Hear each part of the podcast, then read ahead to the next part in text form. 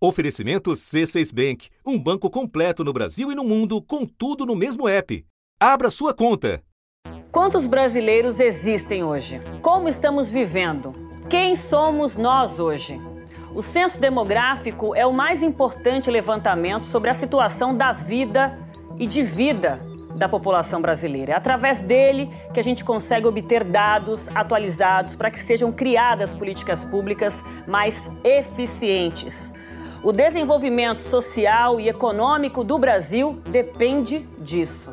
É a mais relevante produção de dados sobre a população brasileira, mas desde 2019 vem sendo progressivamente sucateada. Depois de estudos para tornar o censo menos custoso aos cofres públicos, a pesquisa completa, mais detalhada, passou de 112 para 76 perguntas e será aplicada em 10% das residências. O censo, a gente lembra aqui para o nosso assinante, ele deveria ter sido feito em 2020, veio a pandemia. E com a crise sanitária, veio o primeiro adiamento. O IBGE transferiu a realização do censo demográfico para o ano que vem. O maior retrato da população brasileira é feito a cada 10 anos desde 1940. É a segunda vez que se altera a data do censo. A primeira foi ainda no governo Collor. E haveria uma terceira vez. Depois, o problema foi dinheiro ou a falta dele. O corte de 96% no orçamento e a suspensão do concurso para mais de 200 mil vagas praticamente inviabilizaram o censo do IBGE. O censo 2021 está cancelado. Não há previsão orçamentária para o censo, é, portanto, ele não se realizará em 2021.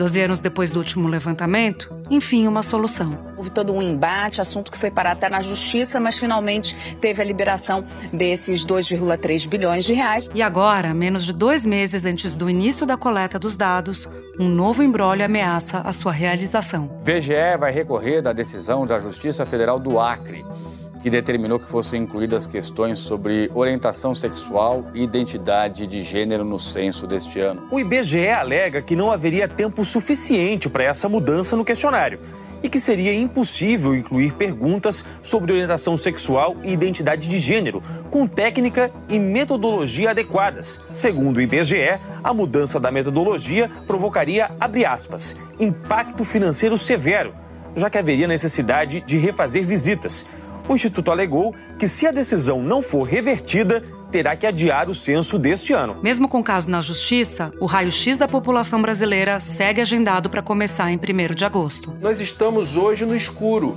O Brasil de hoje não lembra em nada o da nossa encarnação passada. Em 2010 era outro país, esquece.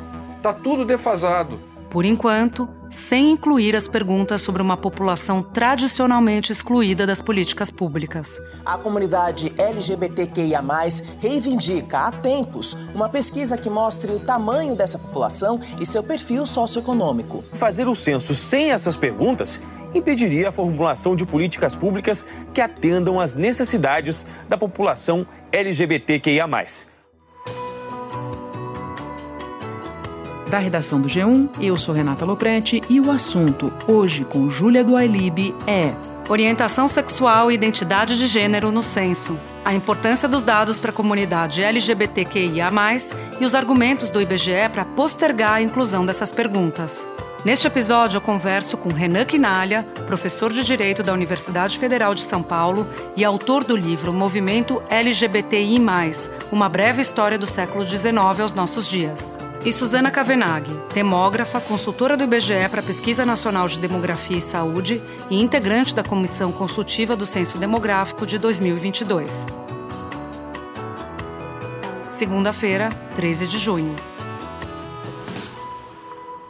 Renan, o IBGE tem argumentado que identidade de gênero e orientação sexual já estão incluídas e previstas em outras pesquisas, além do censo, né? O caso da PNAD contínua, eles dizem. O Instituto é, também reclama do prazo, que seria apertado demais para incluir as questões a menos de dois meses para coleta dos dados. Como é que você avalia esse posicionamento do IBGE? Júlia, eu acho que a decisão do, da Justiça Federal do Acre ela é acertada, ela é oportuna, ela é necessária. Em relação ao prazo, é, eu acho que é preciso destacar que essa reivindicação ela não é nova, ou seja, há muito tempo já há uma discussão entre o movimento LGBTI+, e o IBGE e outros órgãos de governo justamente para essa inclusão estatística. A gente vive uma situação que é de total apagamento estatístico dessa população LGBTI+, sem dados confiáveis produzidos em âmbito nacional para conhecer melhor essa realidade.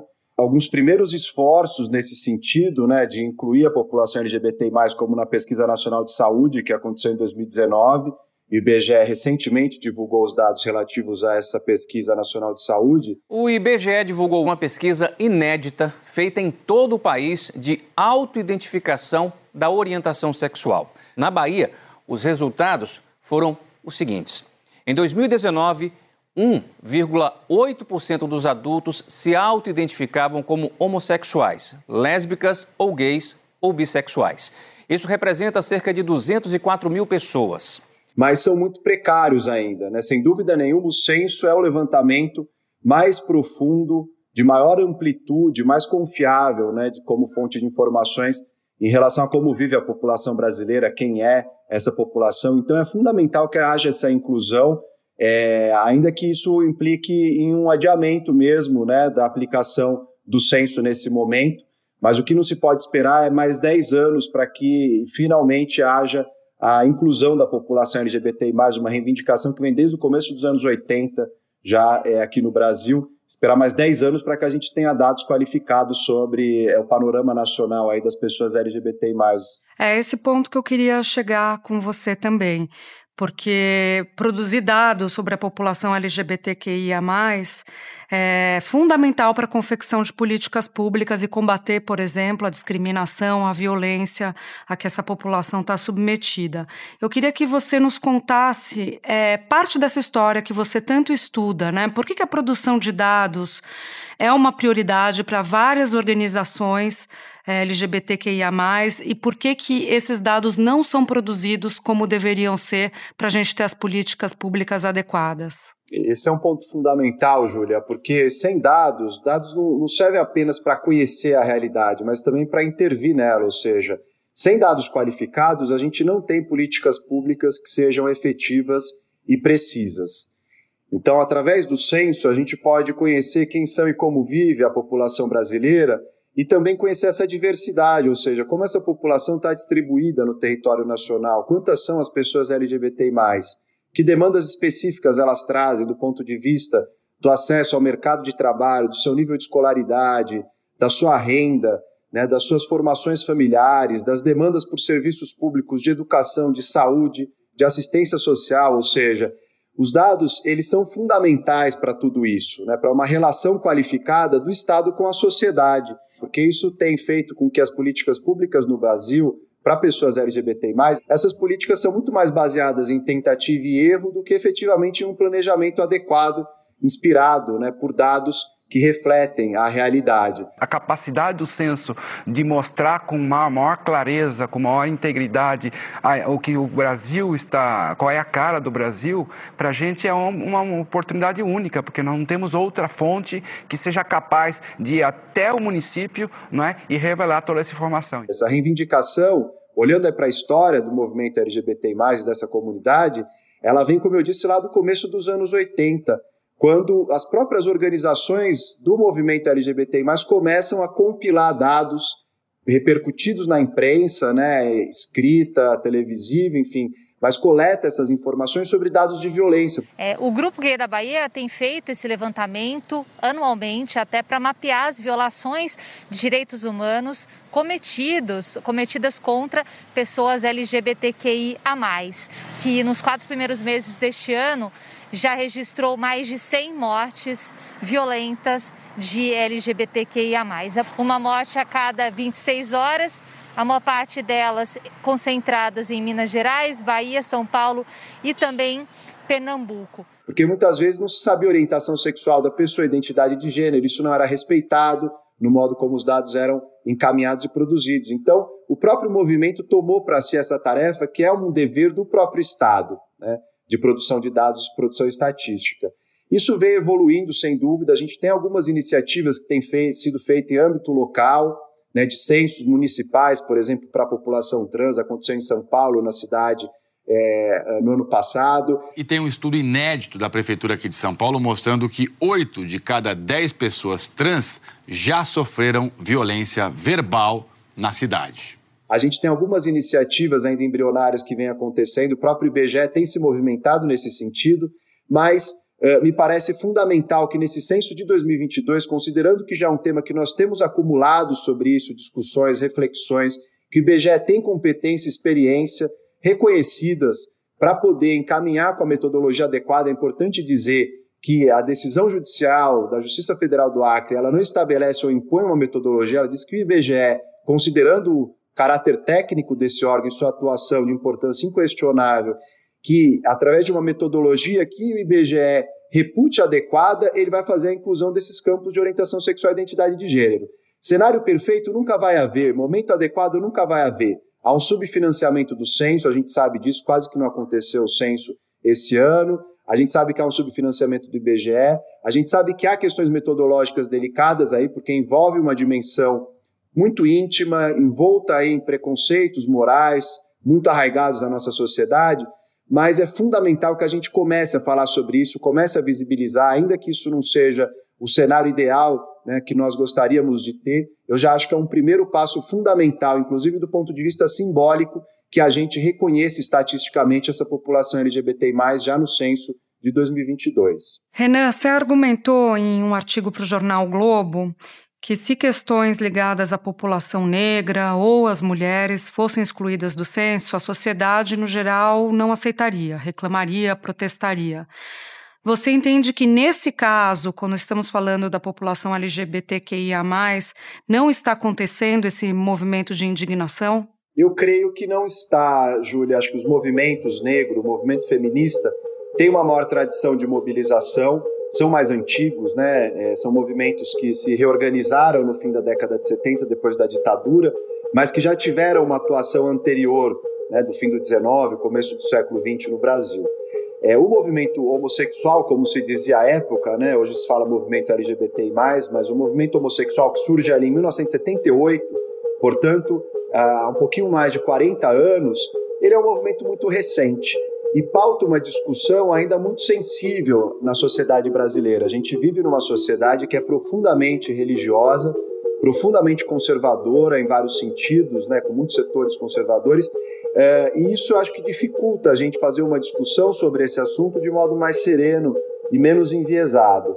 É, acho que é, seria inconcebível né, a gente retirar perguntas que envolvam, que são também temas sensíveis, né? Quando foram incluídos, houve debate de colocar raça, como colocar raça, as pessoas se identificarem, não se identificarem no domicílio. Você vai perguntar para uma pessoa, vai valer em relação à família toda, a outra, como fazer isso? Ou seja, não são questões novas, né? A gente está falando aí de temas que e metodologias que o IBGE já tem se debruçado sobre isso, já tem buscado soluções e que em outros países a gente já tem exemplos internacionais também de iniciativas que podem ser é, assimiladas, pensadas a partir delas, enfim, traduzidas de alguma maneira para a cultura brasileira. O IBGE foi ouvido, disse que essas perguntas, além de serem delicadas, não são abordadas por outros países. Só que aí há outros vários países que adotam sim, como por exemplo Escócia, Canadá, Inglaterra. Pela primeira vez na história argentina, o censo vai incluir perguntas sobre identidade de gênero, quer dizer, sobre como cada pessoa se autopercebe.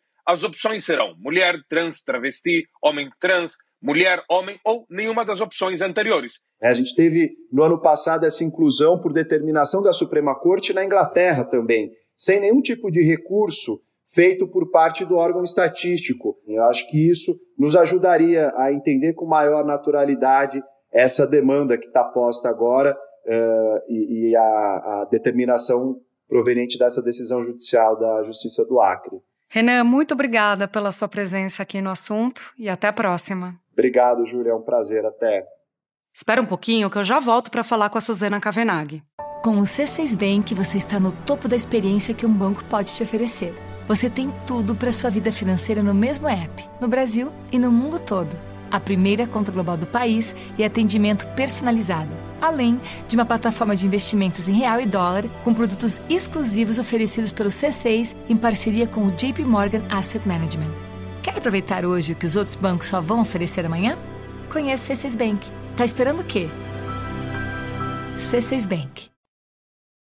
Suzano, o IBGE afirma que acrescentar perguntas sobre orientação sexual e identidade de gênero no censo demográfico desse ano inviabilizaria a realização da pesquisa. Você pode nos dizer por quê? Bom, na verdade, é, inviabiliza a gente colocar ela no censo agora, porque assim, uma pergunta não pode entrar no censo poucas semanas antes desse censo é, ir a campo, porque o censo ele é uma operação muito complexa é, ele começa a ser planejado quando termina o anterior. É, na verdade, a gente teve até um atraso no começo do planejamento desse censo, mas todas as perguntas que estão lá no censo hoje em dia, é, que foram aprovadas num processo longo de consulta, de testes, depois foram feitas é, censo experimental, vários testes depois da pandemia foram feitos para poder é, eliminar qualquer problema. É, eliminar a gente nunca consegue eliminar todos, mas pelo menos minimizar os problemas que poderiam vir do campo, a questão não é nem qual é a pergunta, se ela é válida, se ela não é, se ela é importante, se ela não é. Não é essa a questão. A questão é realmente que a operação censitária é muito complexa. Por que então não se pensou em fazer com que as perguntas já constassem do questionário? Esse tema, apesar de ser um tema muito importante e ultimamente ele tem se mostrado cada vez é, mais presente nas discussões na sociedade, é uma pergunta que não é de fácil é, interpretação e realização num censo. Né? A primeira questão é que o censo demográfico, é, quem responde é sempre uma outra pessoa é, para aquela própria pessoa no domicílio. Segundo o presidente do IBGE, tecnicamente é possível que o censo seja feito ainda esse ano, mas ele pontuou algumas questões. Primeiro, segundo ele, a coleta de dados não poderia acontecer em agosto, como era previsto, teria que ser adiado entre setembro e outubro. Além disso, ele enfatizou que precisaria do valor de 2 bilhões de reais. A pergunta, inclusive, quando a gente trabalha com a, com a questão de orientação sexual e identidade de gênero, ela pode atrapalhar uma outra pergunta que é super importante, que é o sexo, né? No censo sempre foi perguntado, uma das perguntas demográficas mais importantes que a gente tem no censo, além da idade, é o sexo. Então, assim, não é fácil é, não é tranquilo e uma pergunta colocada num censo sem pensar muito e que tem uma interação muito grande com outras informações, ela pode trazer desinformação, né? Ela pode colocar a perder outras informações que são super importantes. E eu particularmente acho que no censo não é o melhor local para se colocar. Nós temos muitas pesquisas é, amostrais que são ligadas ao, ao tema da área de saúde, é, questões de gênero, que a gente pode colocar essas perguntas é, de uma maneira mais fácil e perguntar para a própria pessoa. Você falava sobre outras pesquisas que poderiam abordar esse tema tão importante. A Pesquisa Nacional de Saúde, que é realizada pelo IBGE, chegou a levantar parte desses dados em 2019, não? Isso. Queria que você contasse um pouquinho essa experiência para a gente. É, então, em 2019, a Pesquisa Nacional de Saúde, ela incluiu a só orientação sexual, não a identidade de gênero. E fez de uma maneira ainda experimental, porque não tinha uma outra pesquisa do IBGE feita é, com esse tema. Como a pesquisa ela tinha uma população que era selecionada aleatoriamente dentro do domicílio para responder sobre as suas é, percepções de saúde, outras informações que só ela poderia dar é, inclusive uma parte de saúde é, sexual, foi incluída a pergunta de orientação é, sexual. Mas o resultado foi publicado agora, né? A PNS foi a campo em 2019, só agora que ela foi publicada essa parte sobre orientação sexual e com muito cuidado, né? O IBGE teve todos os cuidados para mostrar que o resultado ele não é, ainda é uma estatística experimental, não pode ser tomada como estatística oficial, porque obviamente teve bastante é, dificuldade na hora da coleta dessa informação no campo. O levantamento mapeou esses brasileiros por sexo, cor ou raça, idade, nível de instrução, renda e local de moradia. O resultado mostrou que são quase 3 milhões de pessoas não heterossexuais, como homossexuais, bissexuais e outros no Brasil o que representa 1,8% da população com mais de 18 anos. E é uma experiência válida que o IBGE vai levar para outras pesquisas até onde eu tenho conhecimento durante essa nova década. É, a gente consegue fazer um exercício de um exercício para entender quanto tempo demoraria para se rodar um questionário novo? Ou quanto custaria é, incluir essas perguntas nesse questionário? Só para a gente ter uma ideia da dimensão de prazo e recursos é, que a gente está falando? É fácil colocar uma pergunta? Não, não é fácil porque ela está dentro de um processo muito grande. É, então, assim, não é só a inclusão, né? Eu, levo tempo para fazer isso. É, mas, além disso, eu levo tempo para testar, porque eu acho que a principal questão aqui é o teste. A gente não pode colocar uma pergunta no censo é, sem fazer o que a gente chama de teste cognitivo. O que, que a pessoa que está lendo a pergunta, se, se ela está respondendo sozinha ou o que o entrevistador está fazendo para ela, está entendendo com aquela questão. É, e a gente precisa entender é, fazer testes para poder entender o que, que a população é, entende com aquela pergunta que a gente está fazendo para obter a melhor resposta. Num país tão diverso como a gente tem, é, de norte a sul, não necessariamente você fazer a pergunta de uma maneira numa área do país é o que se entende em outra área. De outro lado, essa informação, principalmente essa, qualquer pergunta eu acho que incluir agora seria um absurdo, mas essa especificamente, ela pode trazer uma desinformação, porque as pessoas que são contra é, ou têm forte objeção para coletar essas informações é, podem se recusar a responder outras. A gente precisa testar antes se isso vai ter uma aceitação é, no censo e não atrapalhar a coleta das outras informações que são tão essenciais para a gente ver todas as questões de pobreza, fome, desigualdade, desemprego, saneamento, enfim, esse retrato que o censo nos dá. Fora o planejamento e o treinamento depois dos entrevistadores, enfim, todo o material que é necessário de gravação, é, de aulas não presenciais, enfim, uma série de questões que estão envolvidas com o treinamento dos entrevistadores e dos o que a gente chama de agentes censitários, a gente tem a questão do recurso. O censo ele já foi adiado duas vezes. É, mas durante esse tempo todo já tinha sido contratado pessoas para estar tá trabalhando, as pessoas continuam trabalhando, esse dinheiro já foi gasto. Para colocar mais duas perguntas e adiar esse censo, nós teríamos que reavaliar, refazer de novo todas as contas de quanto o censo custaria é, levando em consideração toda, todo esse processo, toda essa operação. Fora o recurso que isso custaria, é, muito provavelmente a gente estaria falando de milhões aqui é, novamente, é, a gente tem o custo do dado que nós estamos precisando. O retrato que o censo nos dá, é, ele está muito atrasado e a falta dessa informação é, que a gente tem hoje em dia de qual é a população que vive em cada localidade, qual é o sexo sexo, qual é a idade dessa população, que é a base, é, onde estão as populações que estão com maior desemprego, que saíram da escola e não voltaram. É, se a gente não tivesse retrato agora, e olha, esse agora, a gente está falando do censo vai em 2022, essa informação só vai vir em 2023. Se a gente adiar mais uma vez, essa informação não vem em 2023, ela vai vir em 2024. Suzana, para a gente finalizar, seria natural é, que as pessoas se questionassem se há alguma influência política do governo na decisão de não colocar essa pergunta no questionário. Pelo que você está nos relatando, essa questão é técnica, você descarta qualquer influência política mesmo. Eu descarto totalmente que seja uma é, interferência política e eu descarto que seja uma interferência é, do judiciário também. Né? A, a, informação que o IBGE, a forma como o IBGE trabalha, como um órgão de Estado, ela tem que ser totalmente independente. Sempre é uma informação técnica qual é a informação.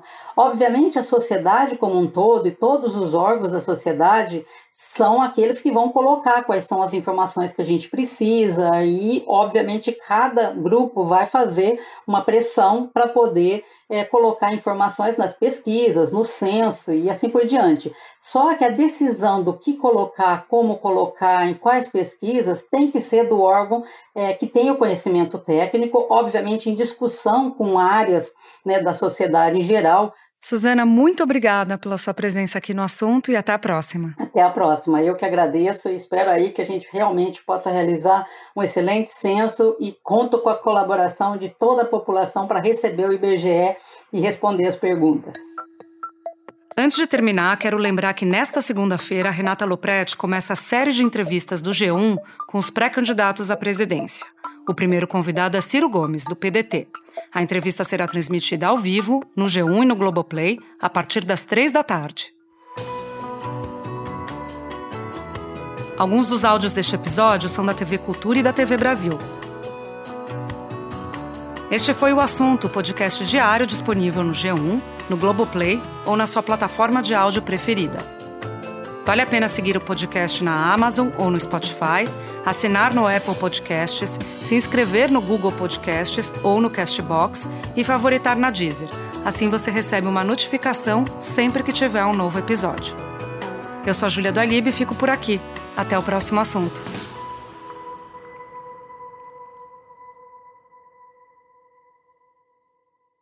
Você no topo da experiência financeira que um banco pode oferecer. Escolha um banco completo no Brasil e em qualquer lugar do mundo. Abra sua conta no C6 Bank.